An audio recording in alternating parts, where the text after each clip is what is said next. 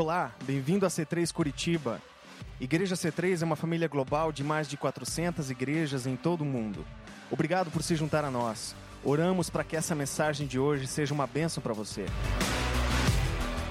Boa noite, turma. Tudo bem? Feliz Páscoa. É, muito ovinho? Não? Estando consciência pesada que nem responde, né? Muito chocolate? Muito bem.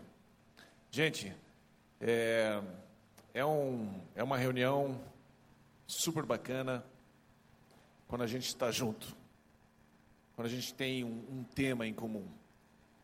Agora, se encontrar ao redor de uma pessoa chamada Jesus, tem um, tem um sabor, tem um, um tempero especial, tem algo de diferente nesse tipo de reunião. Porque nós temos todos uma pessoa só como alvo da nossa devoção, do nosso amor, da nossa consideração, da nossa gratidão. Jesus. Um nome com cinco letras, um nome maravilhoso, um nome que tem um peso de glória enorme. E esta pessoa, Jesus, ele pensou em você. E hoje nós vamos conversar um pouquinho a respeito dele um pouco antes de ele morrer, o que é que ele fez, quando ele morreu, o que é que ele fez, depois que ele morreu, o que é que ele fez, e o que é que você e eu devemos continuar fazendo, já que ele não está mais aqui, mas nós estamos aqui com um bastão na mão. Eu quero começar falando a respeito disso, antes de Jesus morrer. Nós vimos na semana passada de que Jesus havia se mudado para Cafarnaum, uma região da praia. E quem não gosta de praia? Todos nós, quase todos nós, gostamos muito de praia. Gostamos de caminhar pela praia, gostamos, alguns gostam de pegar onda, outros gostam de tomar caldo nas ondas. Enfim, a praia, o mar é um lugar muito gostoso, onde a gente medita, onde a gente pensa, e Jesus também foi para lá. Jesus também foi é, curtir esse tempo, obrigado, Esas, foi curtir esse tempo também junto à criação que ele fez, ao mar de Cafarnaum. E lá, de lá ele caminhava até Jerusalém, num pouco antes dele ir até a cruz. E ele se hospedava ali por perto, ali, ali em Betânia, um pouquinho próximo ali de, de Jerusalém, e ele ficava nas casas de amigos. Jesus ficava na casa de Lázaro. Quantos de vocês lembram que Jesus ressuscitou a Lázaro? Não é? Na casa de Marta, Maria e Lázaro. Jesus ficava lá. Passava um tempinho com eles e depois ele se deslocava até Jerusalém e lá ele pregava, lá ele fazia as coisas que ele estava fazendo. Nesse período, Jesus falou muitas coisas a respeito do reino dele, a respeito do reino dos céus, mas ele utilizava muitas parábolas. Hoje você e eu entendemos as parábolas, ou praticamente todas elas. Mas naquela época não era tão simples para as pessoas entenderem. E Jesus fazia uso desse, desse estilo de contar histórias, parábolas. Deixava as pessoas intrigadas, deixava as pessoas pensativas, desafiava a curiosidade delas.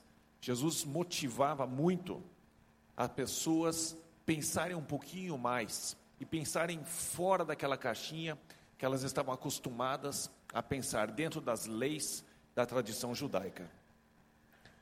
Também foi nesse período, um pouco antes de ele morrer, que ele entrou no templo e ele virou a mesa dos cambistas, expulsou os mercadores, é, tirou as pombas lá de dentro, enfim, os animais, e ele disse: Essa aqui é uma casa de oração. A casa do meu pai precisa ser uma casa de oração e não uma casa de um covil de ladrões. Eu queria fazer uma proposta para vocês. É, esse, esse período que nós vamos ter aqui, sei lá, 40, 50 minutos com a ceia, eu quero propor que você que tem WhatsApp, eu sei que é difícil, vai começar a dar tremedeira, né, abstinência, mas tente por 40, 50 minutos não falar com as pessoas que estão em algum lugar. fazendo alguma coisa.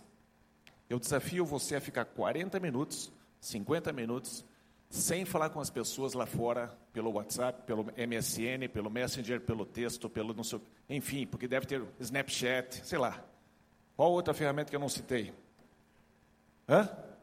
ICQ, mais alguma coisa? Isso aí também não pode.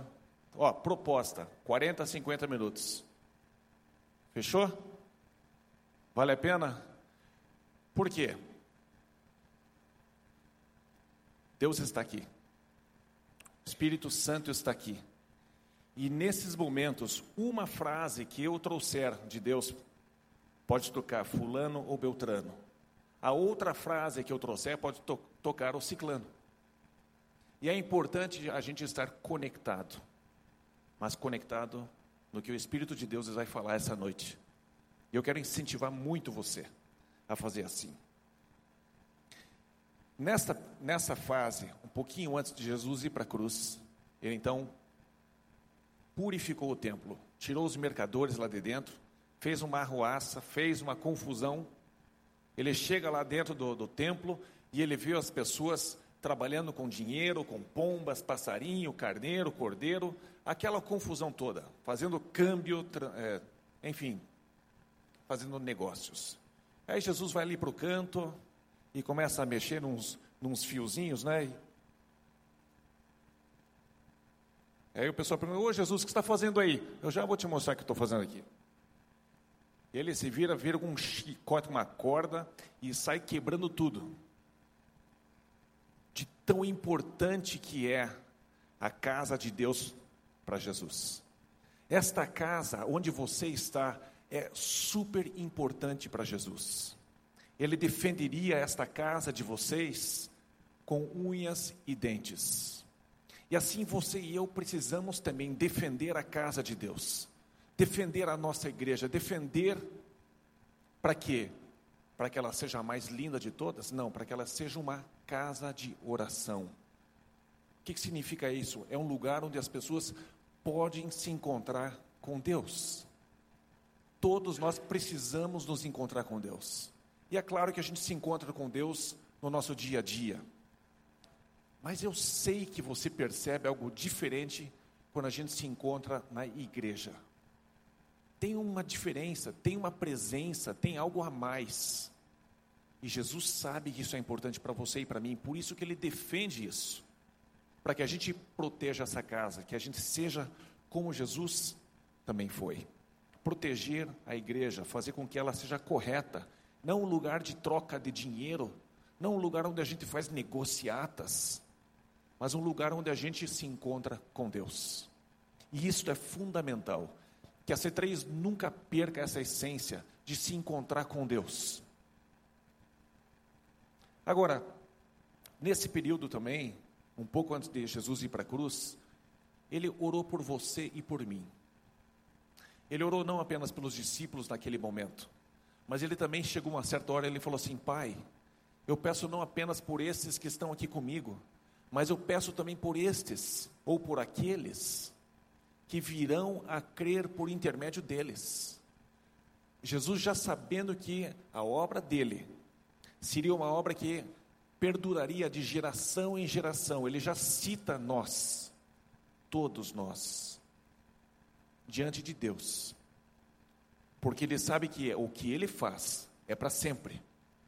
E você e eu fomos incluídos nesse para sempre. Jesus ele incluiu você há dois mil anos atrás, numa oração, falando: Ei, Pai, já olhe lá para frente e já esteja cuidando daqueles que vão nascer, daqueles que vão nascer através do meu espírito, através da fé.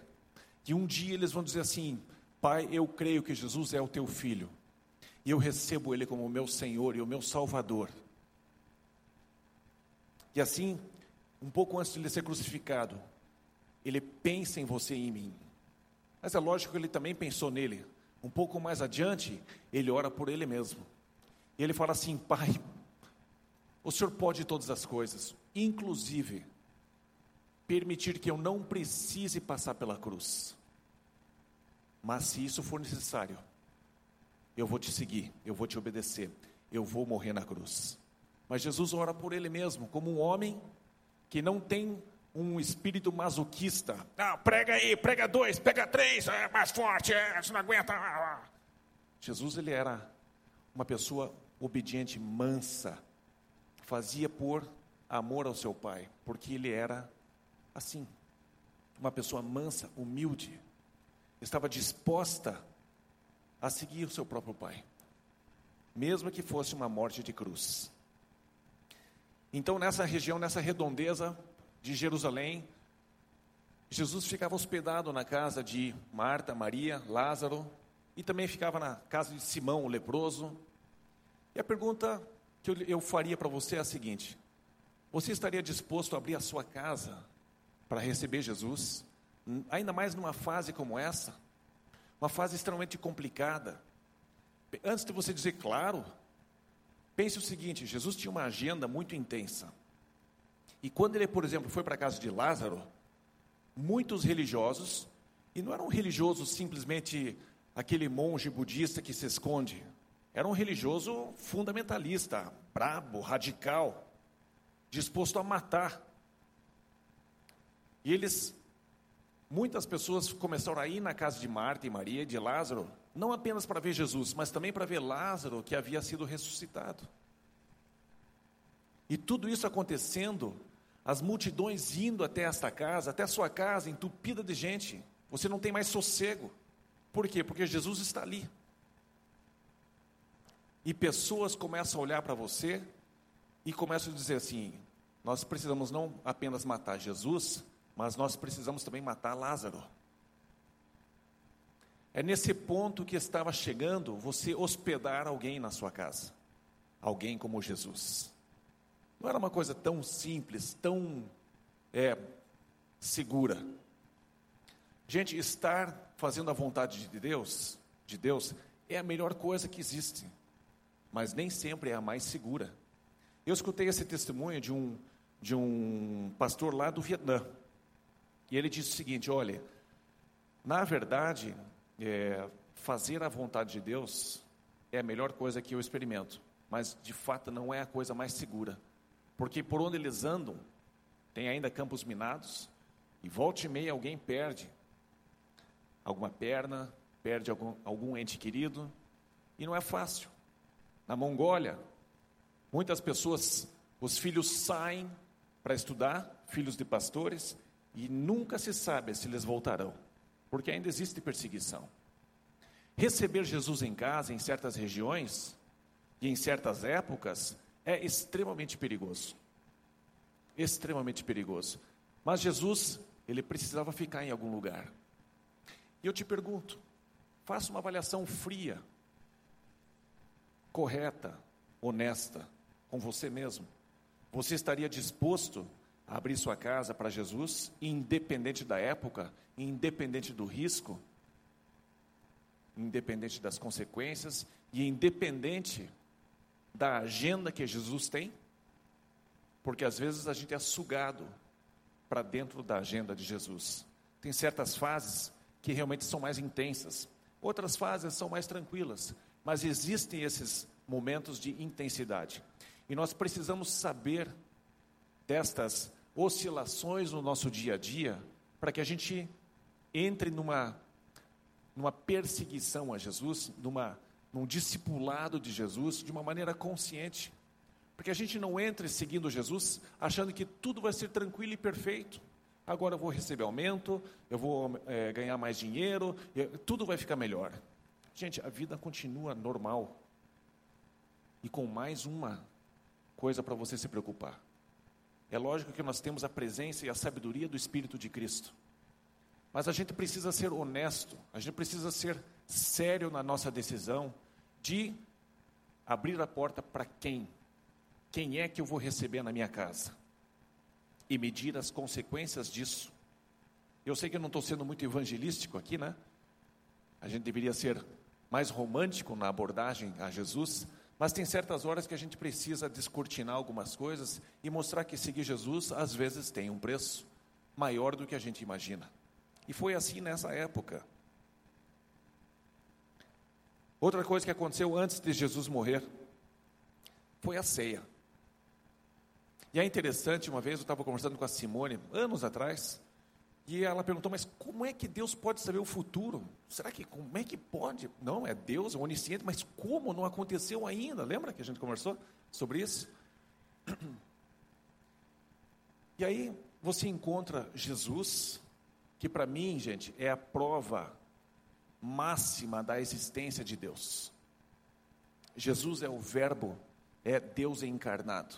E ele chega num ponto e diz: durante a ceia, esta noite, alguém vai me trair. E todo mundo fica assustado, indignado: como é que isso pode acontecer? Nós, uma irmandade, como é que alguém de nós vai trair você? E Pedro diz: Eu, nem que seja o último, eu vou, eu morro pelo Senhor. E Jesus disse: Essa noite você vai me negar três vezes antes que o galo, que o galo cante. E Pedro, não, de jeito nenhum, de jeito nenhum. E às vezes a gente pensa mais a nosso respeito do que devemos. E aí Jesus então diz: vai ser assim. E Pedro nega, e todas as pessoas juntos, todos nós, ao mesmo, em uma só voz, vamos dizer: nós nunca vamos te abandonar. Mas há uma profecia que dizia assim: ferirei o pastor e as ovelhas serão dispersas. Estava escrito. E Jesus sabia que isso ia acontecer. Por quê? Porque Deus vê as coisas lá na frente. E é interessante que, mesmo Deus vendo lá na frente, tudo aquilo que a gente vai fazer de errado, Ele continua comendo com a gente. É muito amor. É, é só Deus para amar a gente. O meu sogro diz: Eu prefiro lidar com bicho do que lidar com gente. A vaca a gente manda para cá, manda para lá, mas pessoas, como é difícil lidar com pessoas. E eu acho que todos nós podemos até quase que concordar com isso 100%, porque não é fácil, só Deus para gostar de tanta gente. Só Deus para amar a gente como Ele ama. E assim, nós vemos a onisciência de Jesus antes da cruz, antes dele morrer. Aí o que acontece antes? Judas trai a Jesus, vem soldados diante dele, Judas beija Jesus para identificar quem Jesus é. Gente, e só nisso, só nessa expressão, se a gente fosse olhar hoje um líder religioso, quem tem uma Bíblia de capa let me, give me your Bible, please. Got Portuguese? I don't need to read it. I just need to carry it. O crente, o pastorzão, no meio da sociedade anda assim.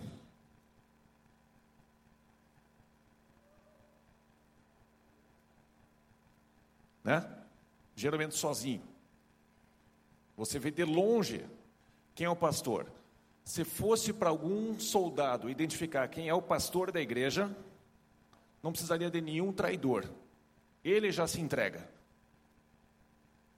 Com a Bíblia embaixo do braço, vestido de um jeito totalmente diferente dos outros. Mas Jesus não. Thanks. Jesus precisa que alguém venha atraí-lo. Porque Jesus é tão infiltrado, tão como a gente é, que você não distingue Jesus no meio da multidão. Ele literalmente é como você é. Ele é gente como a gente. Literalmente. Mas aqui Judas precisou trair Jesus e com um beijo. Pense numa traição desgracida. É, é muita traição, é muita frieza. Você trair o teu próprio Deus com um beijo na bochecha. Mas foi assim que aconteceu. E nessa muvuca toda, o que, que acontece? Pedro saca a espada, vem para cima de um servo, coitado, que veio ali junto, né, como parte da delegação. Pedro tira a espada e corta a orelha, não sei se foi a esquerda ou a direita, mas cortou a orelha fora e Malco E às vezes, gente, isso acontece na igreja. Na ânsia da gente defender Jesus, às vezes nós ferimos pessoas. A intenção era proteger Jesus, mas naquele movimento nós ferimos uma pessoa. Mas Jesus, ele em seguida, ele diz: Pedro, não faça isso, guarda a espada. Aquele que lançar a mão da espada vai morrer pela espada. E ele pega a orelha, põe de volta, gruda em Malco de novo, e ele está ali, sem saber o que aconteceu. Algumas pessoas passaram por experiências ruins com algum membro de alguma igreja que te cortou um dedo, que te passou a perna, que te cortou uma orelha, que você não quer nem mais ouvir falar de igreja. Mas, gente, Jesus está aqui. Se você foi ferido por alguém da igreja, hoje Jesus quer chegar e colocar de volta a orelha de volta. E diz assim: Ei, está tudo bem. Não foi por mal. Ele não sabia o que estava fazendo. Daqui a pouco eu falo com Pedro. Daqui a pouco eu falo com aquela pessoa daquela igreja.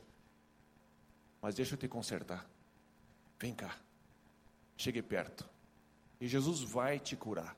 Jesus vai cuidar de você. Não se preocupe, porque Jesus está também junto. E da mesma forma que você precisa de cura, aquela pessoa também precisará de cura. E Jesus, em algum momento, vai sentar e conversar com essa pessoa para que ela seja restaurada. E você vai ver isso na sequência na vida de Pedro. Pedro estava passando um momento extremamente difícil, de muito estresse, muitas frustrações por se aproximarem. Já havia sido avisado: ó, você vai me trair, você vai me negar. Três vezes: não, não vou, vai sim. E aquilo fica na cabeça. E a gente tenta negar, a gente tenta tirar isso da cabeça. Mas de certa forma, mentalmente, já estamos afetados. E já estamos entrando num processo de frustração. E as nossas ações começam a ser cada vez piores. Jesus também ensina sobre o fim dos tempos, sobre o retorno, que Jesus voltará. Gente, nós precisamos crer no Evangelho inteiro.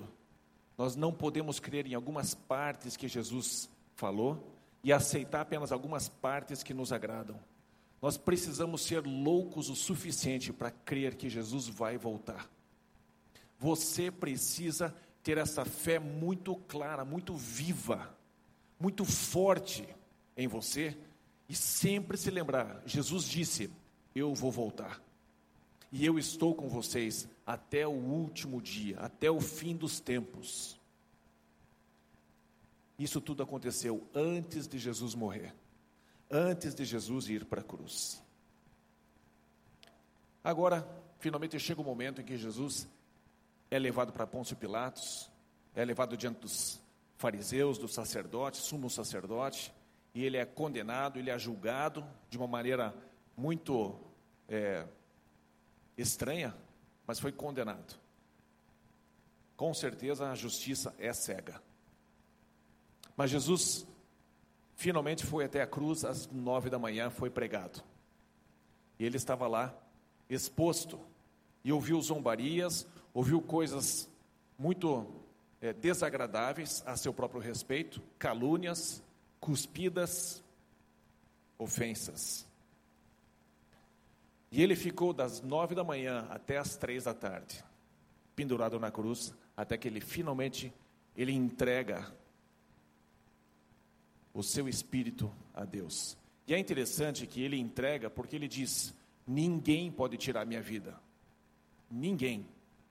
Nenhum mortal, nenhuma pessoa, nenhum soldado, ninguém pode tomar a minha vida eu mesmo a entrego. É muita autoridade, é muito poder no Messias, no Filho de Deus. E Jesus, Ele é o teu Senhor. Jesus é o teu Salvador. E Ele diz que a minha mão é forte e ninguém pode te tirar da minha mão. Basta você se colocar na mão dele.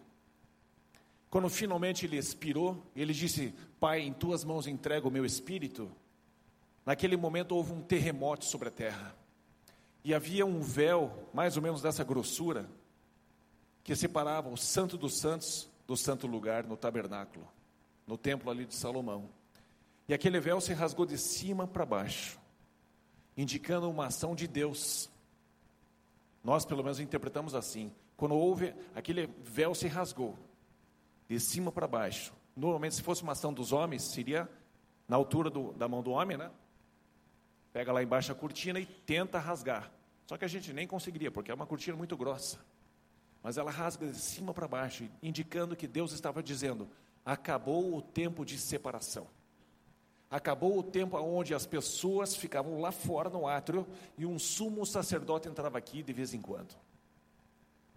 Agora é a hora de todo o povo entrar na minha presença todos os dias, o tempo todo. Por isso que o véu se rasgou. E Deus disse: acabou esse tempo de separação. Enquanto Jesus estava morto, Pedro, ele explica o seguinte: que Jesus desceu até o Hades e ele pregou aos espíritos que estavam em prisão. Para vocês perceberem como Jesus, a mensagem da cruz, vai desde o início até o fim. Jesus não deixa ninguém passar desapercebido. As pessoas que já morreram, as pessoas que estão morrendo naquele momento e as pessoas que morrerão, a mensagem de Jesus de alguma forma chegará até elas. Jesus não é um ditador, um déspota. Jesus é o salvador do mundo. Jesus disse: Eu não vim para o mundo para condenar o mundo, eu vim para salvar o mundo. E, gente, nós temos que perceber que a obra da cruz vai muito mais longe do que a gente pode enxergar, vai muito mais, é muito mais larga do que a gente pode alcançar, é muito mais funda do que a gente pode mergulhar. A obra da cruz, ela é simplesmente imensurável. Ela alcança pessoas que a gente não imagina. E ela pode alcançar você hoje, está aqui. Outra coisa que aconteceu impressionante. É um evento tão marcante na raça humana que naquele momento, quando Jesus entregou seu espírito, nesse terremoto, vários sepulcros se abriram e vários santos, pessoas de Deus, ressuscitaram e entraram na cidade e foram vistas por muitas pessoas a obra da morte da cruz gerou um resultado impressionante, impactou de uma forma enorme a vida das pessoas, a tal ponto de pessoas ressuscitarem nesse impacto, elas andarem pela cidade. Imagine o susto. Tia Vavá, meu Deus, você aqui.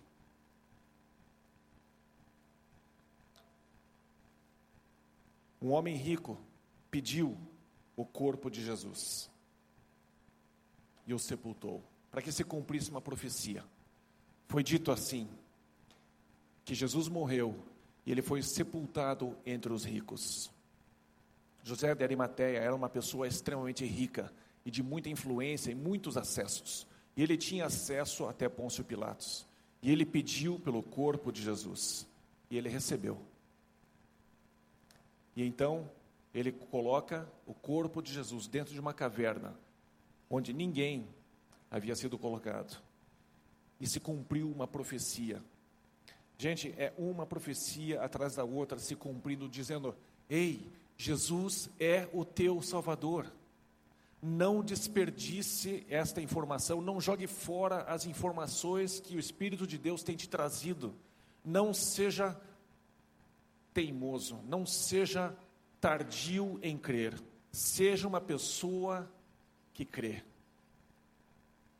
Preste atenção em tantas e tantas mensagens, tantas e tantas profecias, tantos e tantos convites, tantas e tantas vezes o Espírito de Deus mexe com você e diz: você precisa se entregar a Jesus, você precisa crer que Jesus é o teu Salvador.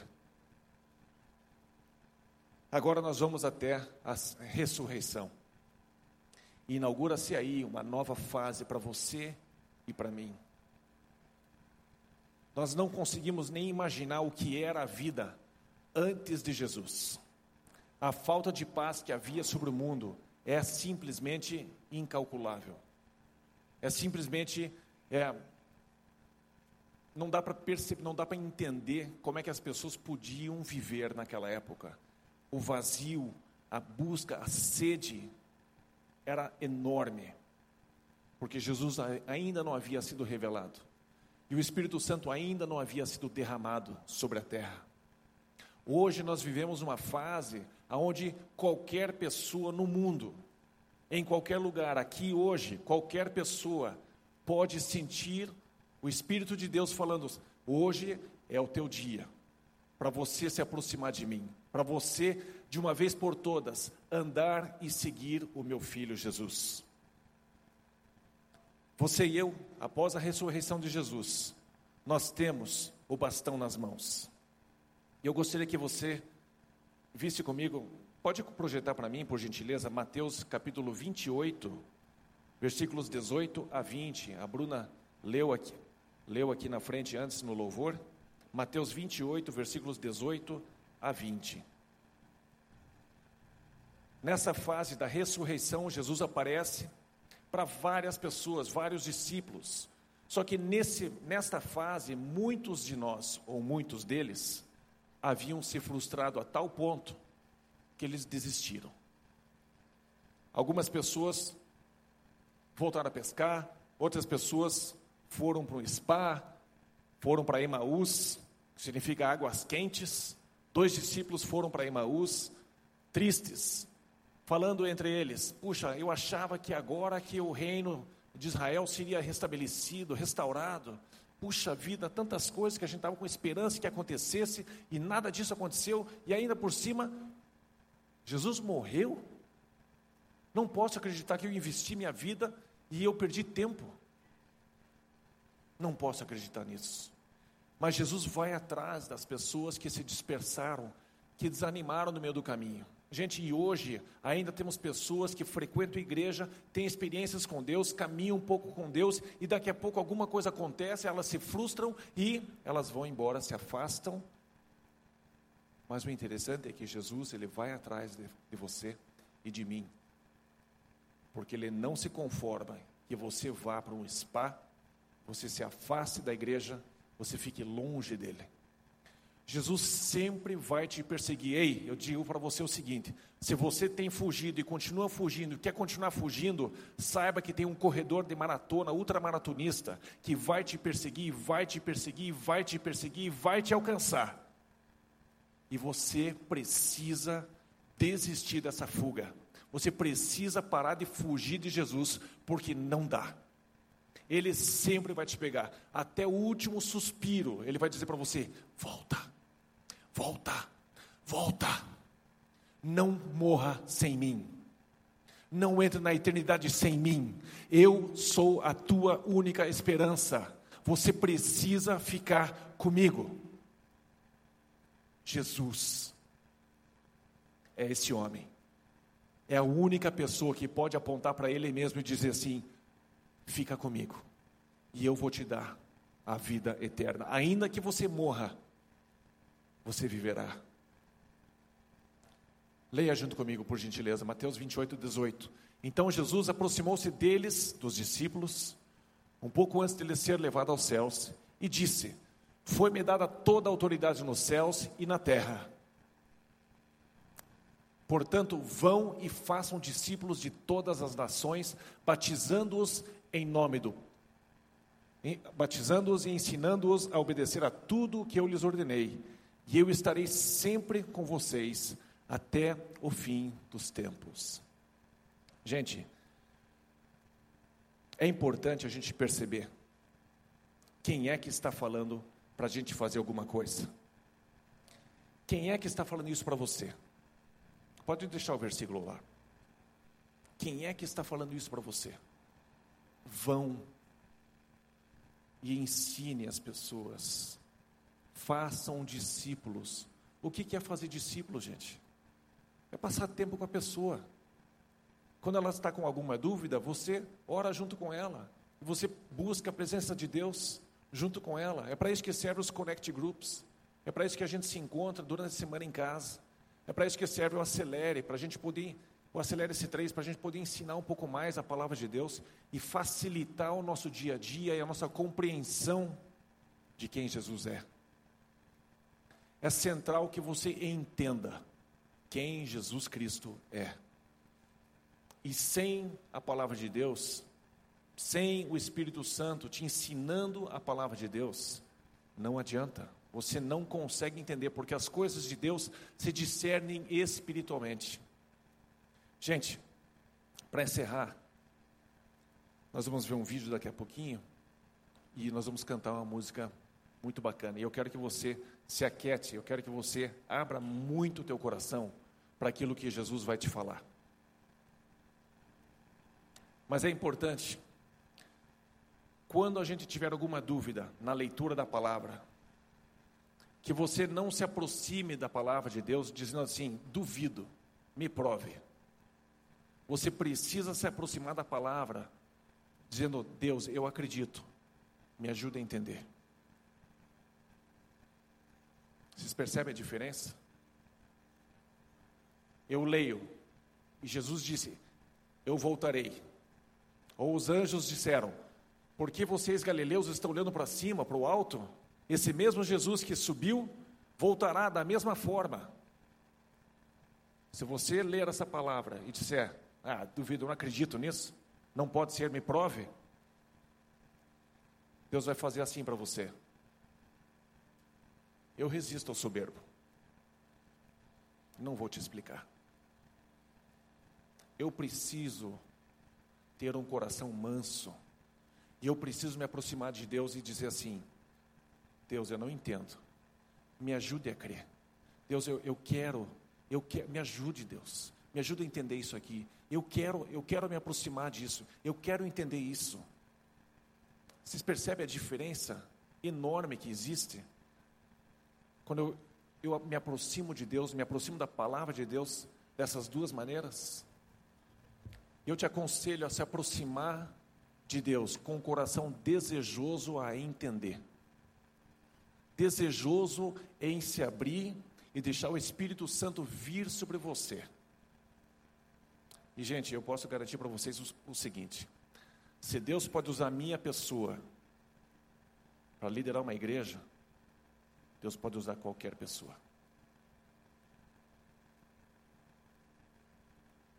Deus pode usar você e Ele quer usar você. Eu não sou a régua de medir. Eu sou um exemplo do que, que Deus pode fazer com quem não é nada. E Deus quer te usar. Deus quer te levantar onde você está.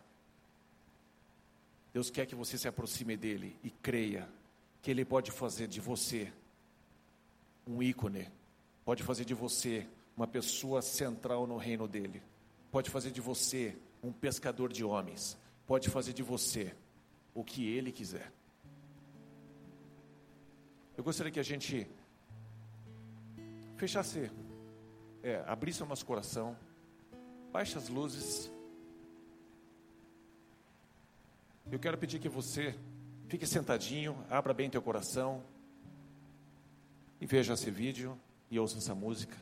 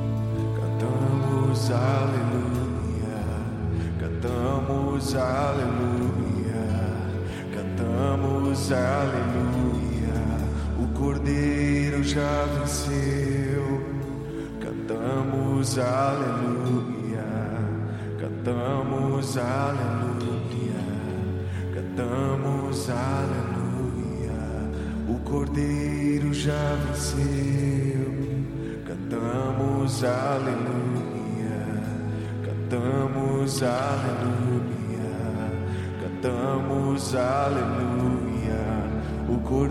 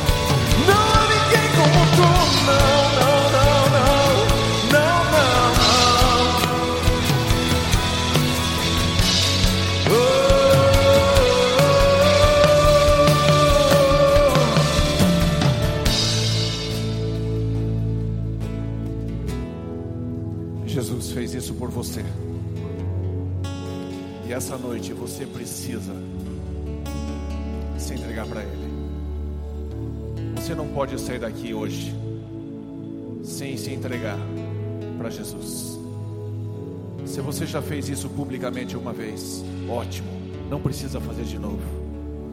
Mas cada um de nós, um dia, precisa confessar Jesus Cristo diante dos homens e dizer assim: Jesus, eu creio que você é o Filho de Deus, que você morreu por mim, pelos meus pecados, e o Senhor ressuscitou e está vivo, venceu a morte. Por isso eu quero entregar minha vida para o Senhor. Se você nunca fez isso, você hoje precisa fazer. Eu vou pedir que você levante a sua mão daqui a pouco.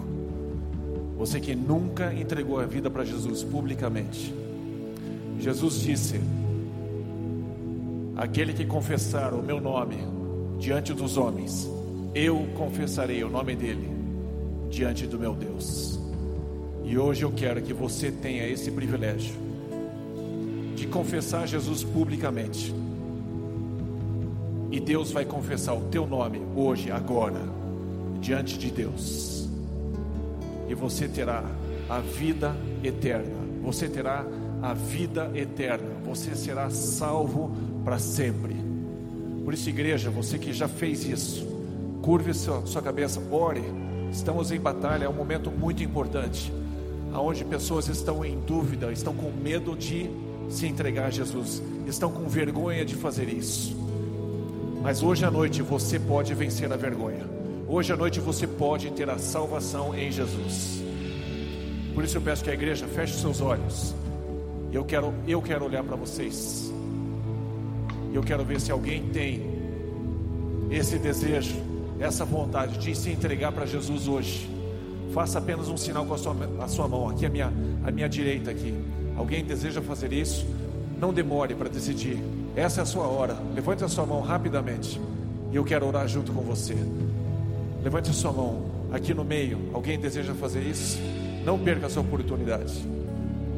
Aqui à minha esquerda, no meio. Alguém deseja fazer isso? Aqui à minha esquerda, alguém deseja entregar a vida para Jesus? Não perca isso hoje. Essa é a sua noite, gente.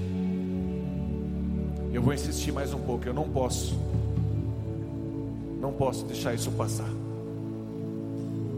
Alguém deseja entregar a vida para Jesus hoje e ter a salvação? Só faça um sinal com a sua mão. Não tenha vergonha. Se você está em dúvida se deve fazer isso, é porque você deve fazer isso. Não tenha medo. Levante sua mão. Entregue-se para Jesus.